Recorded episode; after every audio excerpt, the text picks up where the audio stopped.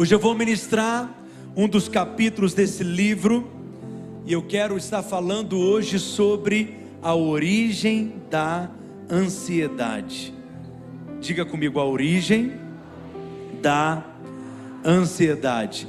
Eu tenho te ensinado sobre o que é ansiedade. Qual que é o antídoto contra a ansiedade? Eu te ensinei domingo passado como romper com a ansiedade.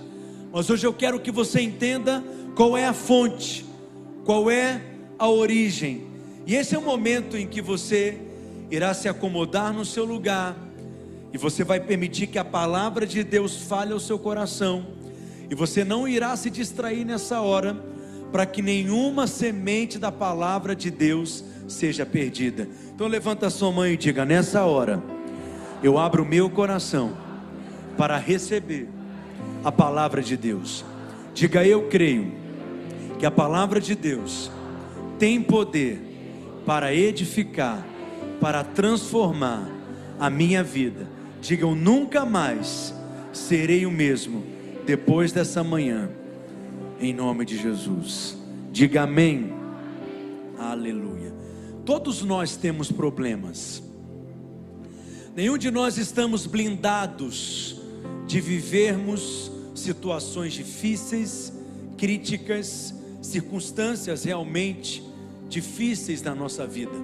Os problemas fazem parte da nossa vida no nosso dia a dia. Mas quando a gente vai lidar com um problema, nós temos que lidar com a causa do problema. Nós temos que lidar com a origem do problema, com a fonte daquele problema. Ou seja, nós precisamos lidar com a raiz. Se você tratar apenas com os sintomas, os sintomas podem desaparecer, mas desaparecerão por um momento. Se a causa não for tratada, se a origem não for tocada, mas cedo ou mais tarde aquele momento voltará, aquele problema voltará a aparecer. Quando você não gosta, por exemplo, de uma determinada fruta que está numa árvore, basta você arrancar os frutos daquela árvore. Mas você assim resolve o problema momentaneamente. Naquele momento os frutos desaparecem, eles somem completamente. Mas acredite, eles irão voltar, eles brotarão novamente. Se você não lidar com a causa, com a origem daqueles frutos. Então, se o fruto não agrada, é preciso ir até a raiz da árvore e remover a raiz completamente e remover a raiz inteiramente. Quem está entendendo o que eu estou dizendo? Porque apenas arrancar os, apenas arrancar os galhos não irá resolver, apenas remover os frutos não irá resolver, brotará novamente os galhos, os frutos irão nascer novamente, mas cedo ou mais tarde aquele problema voltará a acontecer. A única solução é lidar com a origem. A única solução, é lidar com a causa, é lidar com a raiz. Se nós estamos tratando aqui, nesses últimos domingos do ano, com o problema da ansiedade, eu disse a você que o Brasil hoje tem a população do planeta, de acordo com a Organização Mundial da Saúde, com mais pessoas vivendo debaixo de ansiedade. São quase 19 milhões de brasileiros que relatam que não vivem com qualidade de vida, mas são tomados por angústias, por preocupações, com crises de ansiedade. Nós precisamos aprender a lidar com a origem. Nessa série, eu tenho usado uma palavra moderna que é usada constantemente: detox Diga comigo, detox. Fala mais uma vez, diga detox. Nós precisamos de uma desintoxicação. E fazemos isso para tirar as toxinas do corpo, substâncias nocivas que fazem muito mal para o nosso organismo. E essas toxinas, elas são produzidas por uma série de coisas. São geradas por uma má alimentação, elas são geradas por cansaços constantes, elas são geradas por grandes problemas, problemas graves que você teve que lidar e enfrentar, e é muito comum que essas toxinas sejam geradas através do estresse. Na nossa vida espiritual também existem toxinas. Na nossa vida espiritual, nós também temos que aprender a lidar com toxinas. Não adianta simplesmente atacá-las, é preciso remover a causa, é preciso retirar aquilo que produz, é preciso lidar com a raiz. E essas toxinas da nossa vida são o que? Angústia, preocupação, ansiedade, medo, incerteza, insegurança, depressão, melancolia, prostração, decepção, vergonha, rejeição. São toxinas malignas que vêm sobre nós. São toxinas malignas que vêm tentar nos atingir. Todos nós estamos sujeitos a isso. Nenhum de nós estamos blindados a isso. Então nós precisamos aprender a lidar com elas, para que elas percam a força na sua vida. Hoje eu quero te mostrar e eu quero que você entenda como que você pode lidar com a raiz da ansiedade, com a origem da ansiedade, com a causa da ansiedade. Qual que é a raiz de tudo isso? Eu vou usar como exemplo, como ilustração, para que você possa entender o que eu quero ensinar, o primeiro pecado do homem, que serve para nós como modelo, que serve para nós como um padrão, para que você possa entender como que as coisas funcionam hoje, porque a palavra de Deus ela é perfeita. Eu disse que a palavra de Deus ela é perfeita ela tem resposta para cada uma das nossas necessidades. A palavra não foi escrita para um tempo específico, para uma época específica, mas a palavra de Deus, ela é a verdade para todas as gerações. Ela nunca perde o seu frescor, ela nunca perde a sua autoridade, ela nunca perde a sua atualidade. Qual foi a sequência do pecado do homem? A Bíblia fala em Gênesis, no capítulo 3, que primeiro o homem comeu do fruto da árvore do conhecimento do bem e do mal. Ele foi e comeu. Esse foi então o primeiro passo. E quando ele acaba de comer do fruto que ele não deveria comer, ele sente vergonha, ele sente culpa, ele sente condenação, ele passa a ter um sentimento de inadequação e é um terceiro passo: o homem em seguida percebeu que estava nu. E ao perceber que ele está nu, ele tenta tampar a sua nudez, mas ele ouviu a voz de Deus. E o que que o homem sentiu naquele instante? Medo. Diga comigo, medo. Depois então, Deus vem e diz para ele: Adão, não é possível mais que você permaneça no jardim.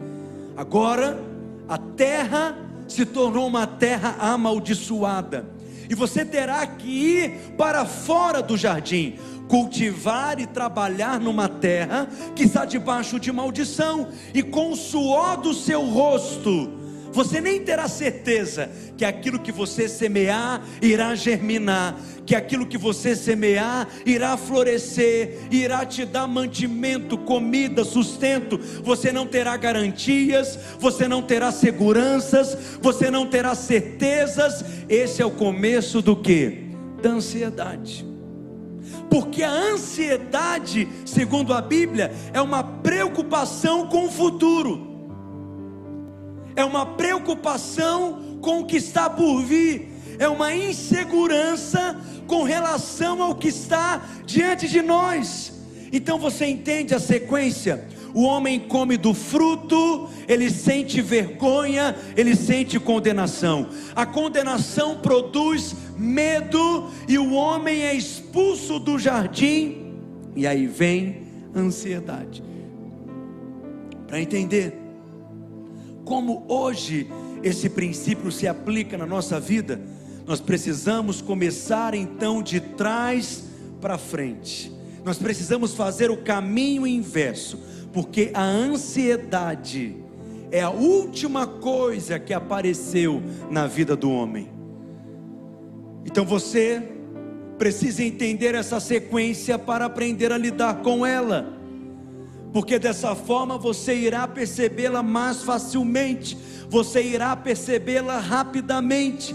Todos nós enfrentamos ansiedade, todos nós temos pontos fracos, todos nós temos áreas em que a ansiedade mais nos ataca. Talvez a sua área é com relação à sua saúde. Você tem medo de ficar doente e tem que depender do SUS porque está sem plano de saúde e aí você tem medo de morrer. Talvez você tenha medo de perder o emprego e não ter como lidar com os desafios financeiros e pagar as suas contas. Talvez você tenha medo do seu casamento não dar certo, do seu filho ter a vida sendo tirada. Você tem medo de ter medo. Todos nós somos assediados pelo medo, somos tentados a viver debaixo de ansiedade. Mas eu estou te dizendo: a vida que Deus tem para você é uma vida transbordante.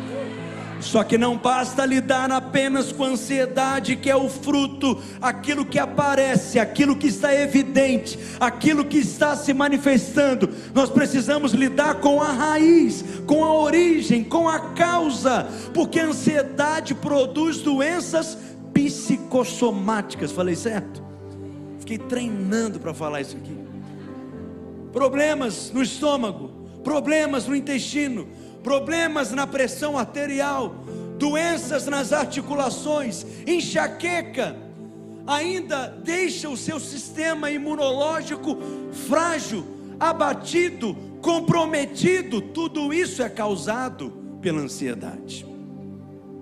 Ansiedade não é necessariamente porque você trabalha.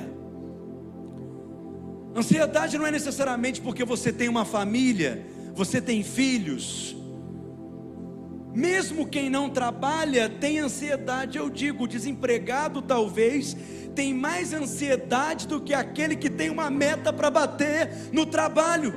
E aquele que é solteiro, às vezes, vive mais ansioso do que aquele que é casado, porque para ele ele pensa que o futuro é incerto. Então, às vezes, nós queremos lidar com o problema da ansiedade apenas removendo o fruto, sem arrancar a raiz. De que maneira não? O que eu preciso é tirar férias. O que eu preciso é de uma semana num resort. Eu tenho um negócio, uma semana na praia, no oitavo dia eu não aguento mais ouvir barulho de mar e areia, não quero mais. Sete dias para mim, é claro, comendo camarão de manhã, de tarde e à noite e voltando igual um camarão, obviamente, porque é o máximo que eu consigo.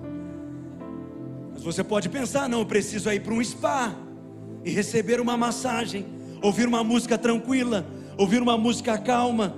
Eu preciso fazer um corte de cenário, uma mudança de cenário. Eu preciso aprender técnicas de respiração e aprender a respirar e ter aquela respiração consciente, ouvindo uma música calma, para aprender a lidar com a angústia e controlar a ansiedade, o medo, a preocupação. Tudo isso tem o seu lugar. Acredite em mim, tudo isso é importante, mas você, se apenas fizer essas coisas, você estará lidando com o fruto, você não estará lidando com a raiz. Descansar é bom, é ou não é? Mas não resolverá o seu problema de maneira permanente. Ir para um resort na Bahia, meu rei, é bom, é ou não é? Mas não vai resolver o seu problema de maneira permanente. Quando você voltar de férias, o problema vai brotar. Quando você voltar daquele spa, o problema vai estar lá. Quando você voltar daquele resort, lá o problema brotará de novo. Ou então você vai ter que viver no spa? Vai ter que viver no resort? Isso é prático? É claro que não. Pastor, sabe o que é? É o meu trabalho.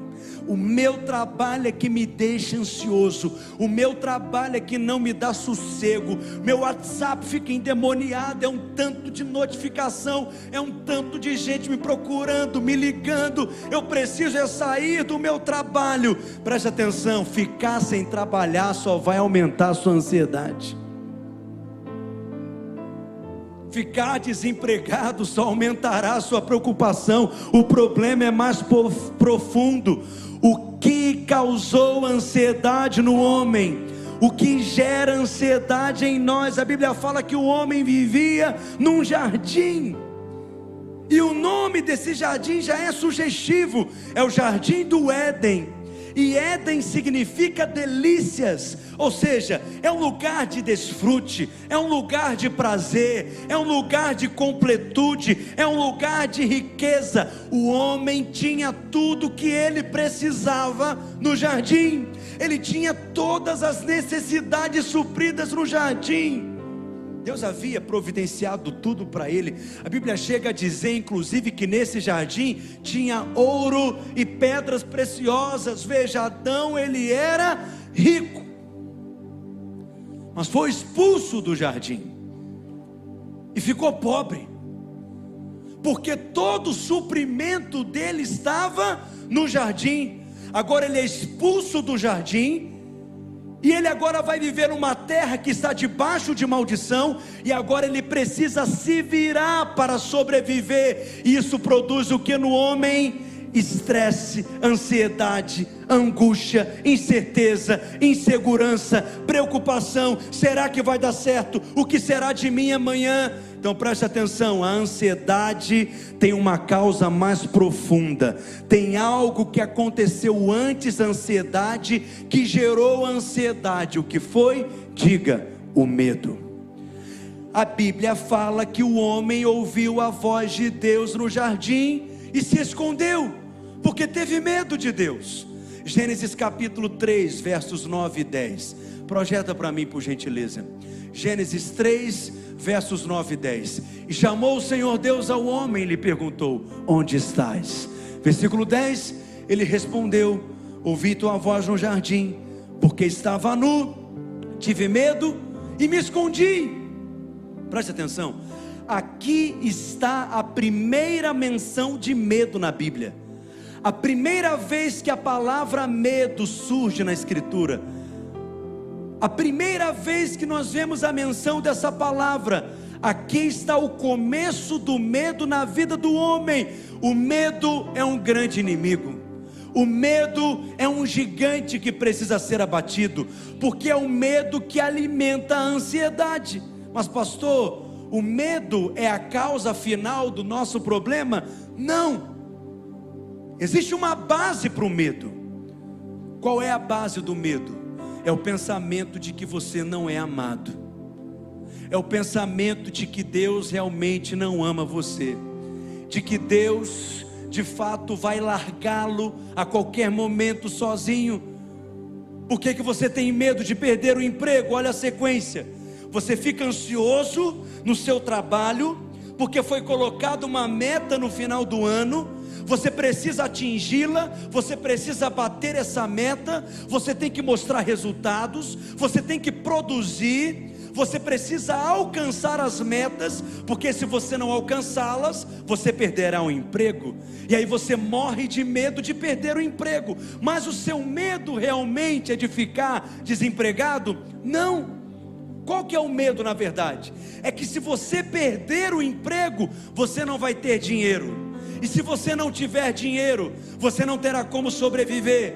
E se você não tiver como sobreviver, você vai morrer. Na verdade, todo medo, se você for até o final, você vai encontrar com medo da morte.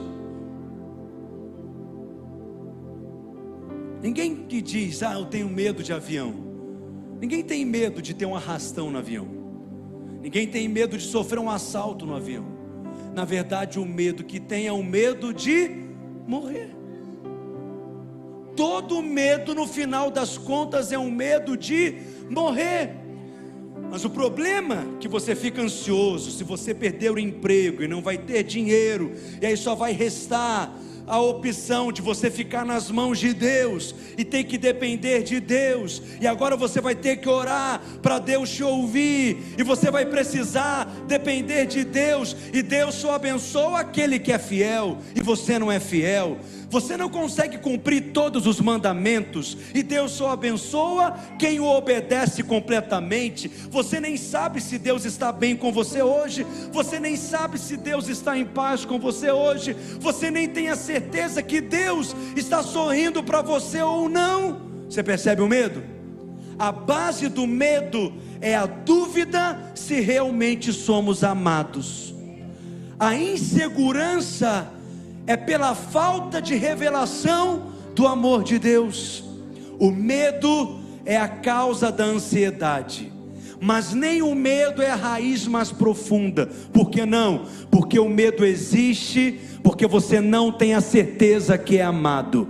Mas da onde que veio essa dúvida? Por que que você duvida se é amado por Deus ou não? Porque há algo ainda mais profundo do que o medo. O que ocorreu com Adão antes do medo? Ele olhou para si, percebeu que estava nu, sentiu o que? Vergonha. O que é o sentimento de vergonha? É a sensação de que você está fora do padrão, é a sensação que você não consegue se encaixar é a sensação que você está fora do ambiente, é a sensação de inadequação, é a sensação que você não entra naquele padrão, eu estou fora do padrão que é aceitável, e você se sente completamente desenquadrado, você se sente completamente desconfortável, fora do ambiente, a vergonha é uma sensação, porque você se sente fora do padrão. Mas uma outra palavra para vergonha é culpa. A maioria das pessoas vivem debaixo de culpa. Os livros mais vendidos hoje são livros de autoajuda, porque as pessoas carregam culpa. Culpa é uma outra palavra para condenação, que é um sentimento terrível, que nos, que nos corrói por dentro que mina a nossa fé, que abate a nossa autoridade, que remove a nossa inspiração. É o sentimento que você nunca fez o suficiente, que você não é o suficiente eu não sou uma boa mãe o suficiente, eu não fui um bom pai o suficiente, eu não sou um bom profissional o suficiente, eu não estudei o suficiente, eu não orei o suficiente, eu não jejuei o suficiente, eu não sou o crente que eu deveria ser, eu estou pensando aquilo que não deveria, eu estou sentindo aquilo que não deveria, tem tanta coisa errada em mim, meu Deus. Como que Deus abençoa alguém como eu? Conclusão quando você tem esse sentimento de condenação? Medo. Você está sozinho? Se eu precisar, quem irá me, me socorrer? Se eu precisar, a quem eu irei, irei clamar e será que ele vai me ouvir e me livrar? Esse sentimento de estar fora do padrão é um sentimento de condenação, mas é a condenação que gera o medo, e é o medo que produz a ansiedade. Então agora nós chegamos numa raiz muito mais profunda, que é o sentimento de condenação, que é o sentimento de culpa, e é algo que eu tenho ensinado a você aqui insistentemente. Já são dez anos que eu tenho batido aqui nessa tecla, ensinando que não há mais condenação sobre você, que o seu passado foi completamente completamente apagado pelo sangue de Jesus e que você hoje é alguém plenamente perdoado. Isso não é uma frase de efeito, isso não é algo que eu estou falando aleatoriamente, não. É uma base concreta, é um fundamento de fé, é uma verdade espiritual poderosa. Você mesmo não poderia se livrar dos seus pecados, mas Deus enviou Jesus Cristo,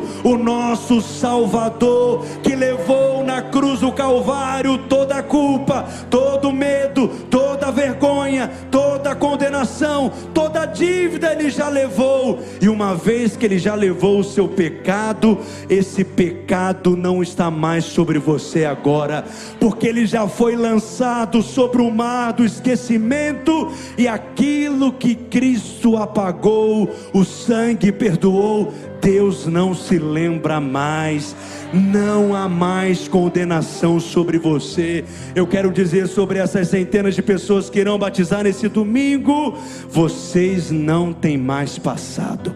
O sangue de Cristo já foi aplicado sobre vocês e não há mais condenação para aqueles que estão em Cristo Jesus. Alguém diz amém? Pastor, como que eu posso perceber se eu tenho vivido debaixo de condenação? Como que eu posso perceber se eu tenho vivido debaixo de culpa? Porque acredite, não são apenas novos convertidos que têm que lidar com isso. Líderes precisam lidar com isso. Crentes maduros precisam aprender a lidar com isso. Pastores precisam aprender a lidar com isso, porque a principal arma do diabo contra nós chama-se condenação. É por isso que o nome dele na Bíblia é Satanás.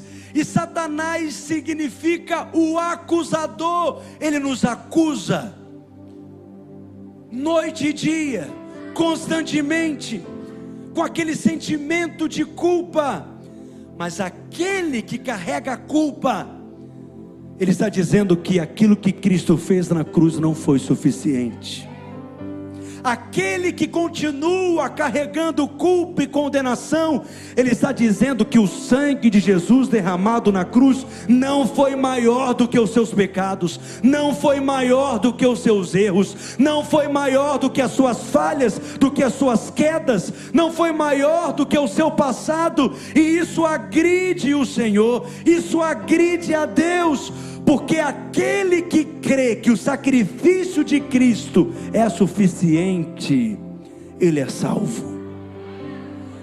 Qual é a melhor maneira de vencer a condenação? É você ter a certeza que você é amado.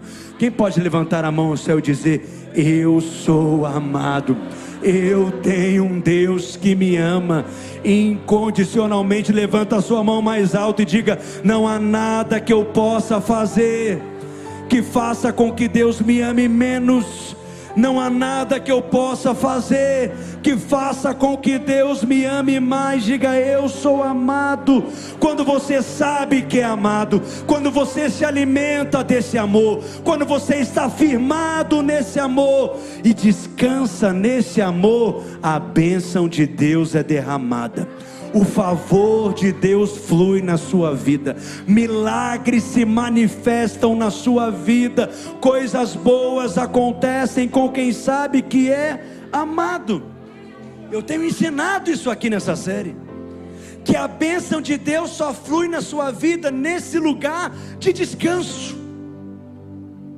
O milagre só se manifesta no lugar de descanso. Viva no descanso. Deus não pode operar um milagre na sua vida se você vive debaixo de ansiedade, por que não? Porque debaixo de medo, debaixo de condenação, debaixo de ansiedade, o tempo inteiro com pensamentos assim, o tempo inteiro falando, verbalizando coisas ruins a respeito de si mesmo. Veja, se o milagre vier, a conclusão que você vai chegar é que a vida é desse jeito mesmo, que Deus só opera se for assim, que Deus só age se for assim então Deus não pode fazer. Deus só faz quando você entende que é amado. Deus só opera quando você se nutre desse amor e você descansa nesse amor e você se firma nesse amor e você se agarra nesse amor e sabendo que não há mais culpa, vergonha, condenação sobre você, a bênção de Deus será derramada na sua vida. Leia comigo 1 João no capítulo 4, no verso 10. Nós vamos ler todos juntos esse texto e nós vamos declarar o muito forte para tremer esse auditório. Diz assim: Nisto consiste o amor, não em que nós tenhamos amado a Deus, mas em que Ele nos amou e enviou o Seu Filho como propiciação pelos nossos pecados. O verdadeiro amor não é o seu amor por Deus, o verdadeiro amor é o amor dele por você. Ele te ama.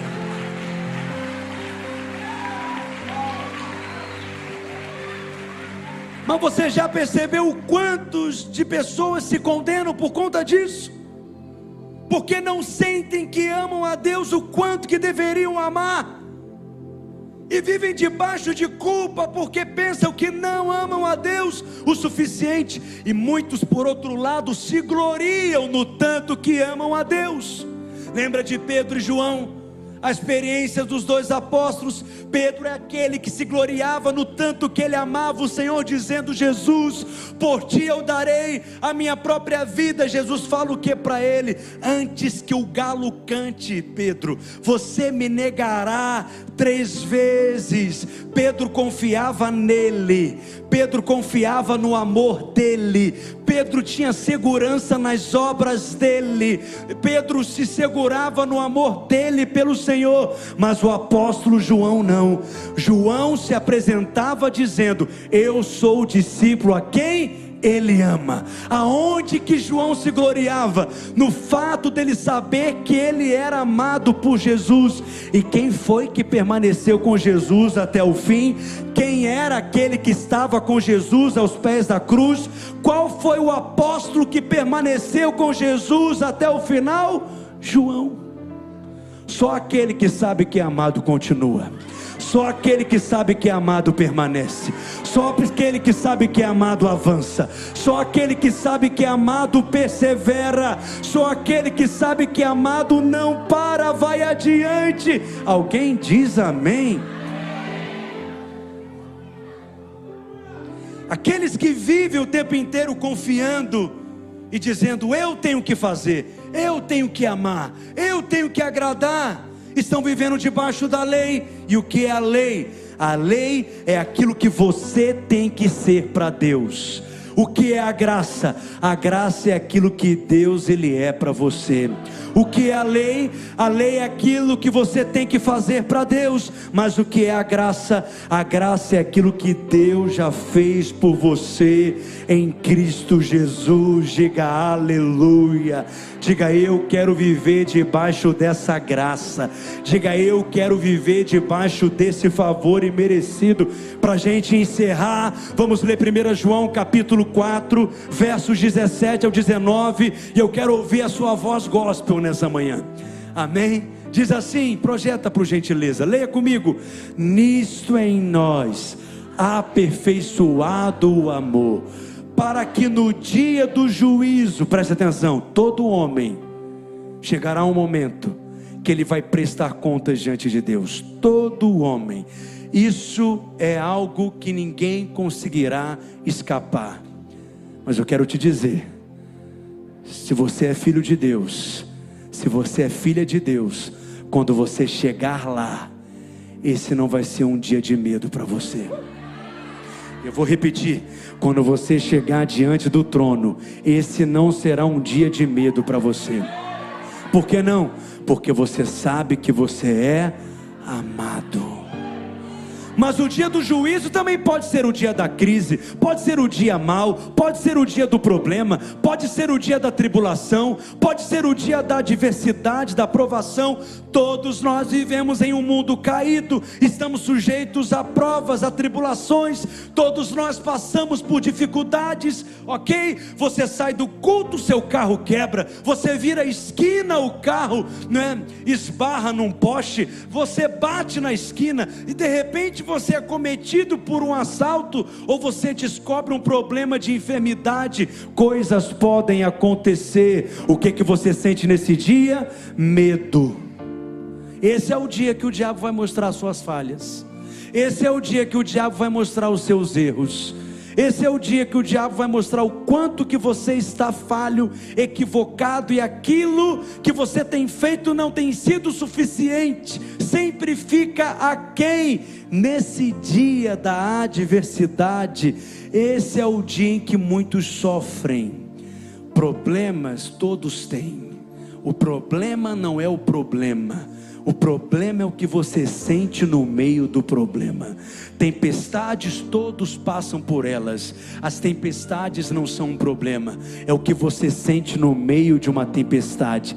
Esse é o dia que você precisa se alimentar do amor de Deus. Leia comigo: Nisto é em nós aperfeiçoado o amor. Leia mais forte para que no dia do juízo mantenhamos confiança, pois segundo Ele é, também nós somos neste mundo. Verso 18: porque no amor não existe medo, antes lança fora o medo. Ora, o medo produz tormento, ansiedade, angústia, preocupação, depressão, falta de paz Logo, aquele que teme não é aperfeiçoado o amor. O fato de você perceber o medo evidencia que você não tem se alimentado do amor de Deus como deveria. Porque aquele que está firmado nesse amor, esse amor expulsa o medo. Esse amor lança fora o medo.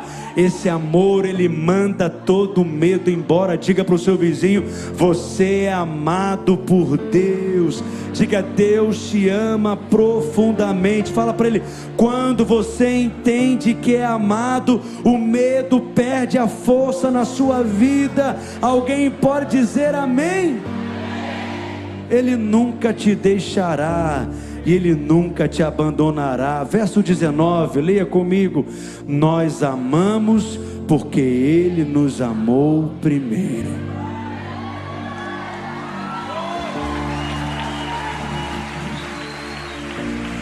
Eu declaro sobre a sua vida nessa manhã, levanta a sua mão.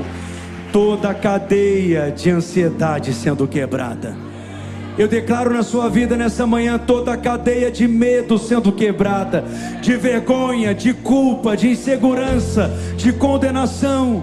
Muitos têm tido medo de fracassar, muitos têm tido medo de casar e não dar certo, muitos têm tido medo de faltar, muitos têm tido medo do futuro, muitos têm tido medo de aceitar oportunidades, muitos têm tido medo de doenças, muitos têm tido medo se o meu filho ficar doente, e se o meu marido me deixar, e se o meu casamento não der certo, e se eu abrir essa empresa e nada acontecer, muitos têm tido medo de não passar naquele vestibular vestibular, de não passar naquele concurso público. Muitos têm tido medo de ter medo, é medo de tudo, e esse medo no final vai gerar na sua vida ansiedade. Mas por que que essa ansiedade tem sido alimentada?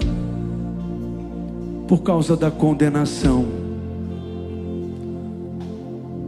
Porque a condenação faz com que você sinta vergonha faz com que você sinta medo, e é o medo que gera em você ansiedade. Como que nós lidamos com a raiz? Quebrando toda a cadeia de condenação.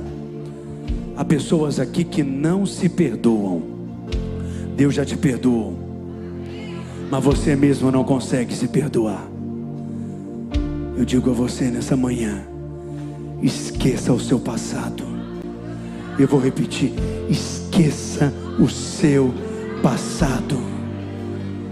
Eu quero orar agora, somente por aqueles que não conseguem se perdoar. Não conseguem se perdoar. Você já tem até entendido a graça, mas você mesmo não consegue se perdoar. Ainda carrega fardos pesados de condenação eu declaro que toda obra do diabo é desfeita na sua vida nessa manhã. Em nome de Jesus, eu quero orar por você. Em nome de Jesus, se você tem liberdade, fique em pé no seu lugar. Você que quer se apropriar desse perdão nessa manhã, eu quero orar por você em nome de Jesus mas só você que tem esse problema. Os demais irmãos fiquem sentados, feche os seus olhos. Nós não estamos aqui para julgar ninguém. Nós não estamos aqui para condenar ninguém. Os olhos do amor do Pai estão sobre você nessa manhã. Com seus olhos fechados, coloque a mão no seu coração e diga: Eu te perdoo, Pedro. Fala o seu nome. Diga: Eu te perdoo, Pedro. Eu te perdoo. Fala o seu nome. Eu te perdoo, Pedro, porque Deus já te perdoou. Fale o seu nome para você mesmo. Os seus pecados, Pedro, foram perdoados. Seus pecados, Pedro, foram cravados na cruz do Calvário. As suas más escolhas, as suas decisões erradas, que você tem se punido, que você tem se angustiado, os seus pecados aos olhos dos homens que são tão graves, que as pessoas até mesmo apontam o dedo a você, e você tem sentido um fardo tão grande, um fardo tão pesado. Diga, hoje eu te perdoo, Pedro. Fala o seu nome, fala para você, Espírito de Deus, vem sobre essas pessoas agora nessa manhã, paira sobre elas agora eu oro agora na autoridade do nome de Jesus. Toda mentira do diabo, toda sugestão do diabo na mente, espírito de condenação, eu te repreendo agora em nome de Jesus. E eu te proíbo agora, não falará mais na mente dessas pessoas. Perca as forças agora em nome de Jesus. Hoje, nessa hora, está quebrada toda cadeia, toda prisão mentirosa, toda obra de condenação, eu declaro é desfeita agora em nome de Jesus. Espírito Santo, mova-se em cada cadeira desse auditório, mova-se e passa agora em cada fileira desse auditório, testifica agora em nome de Jesus, com o poder do sangue de Jesus do sangue que lava, do sangue que liberta, do sangue que limpa, do sangue que santifica, do sangue que traz perdão. Você está perdoado agora, você estava perdoado antes e estará perdoado eternamente. Essa obra é eterna na sua vida.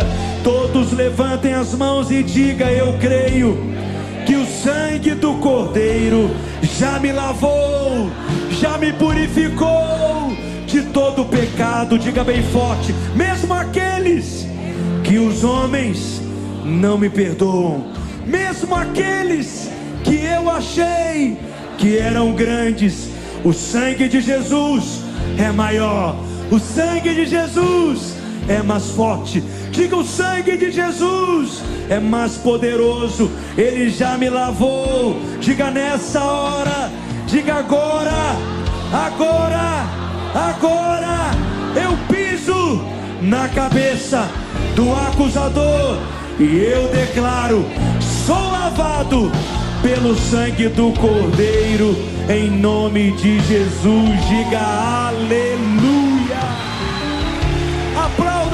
De Jesus bem forte nessa manhã. Se coloque de pé.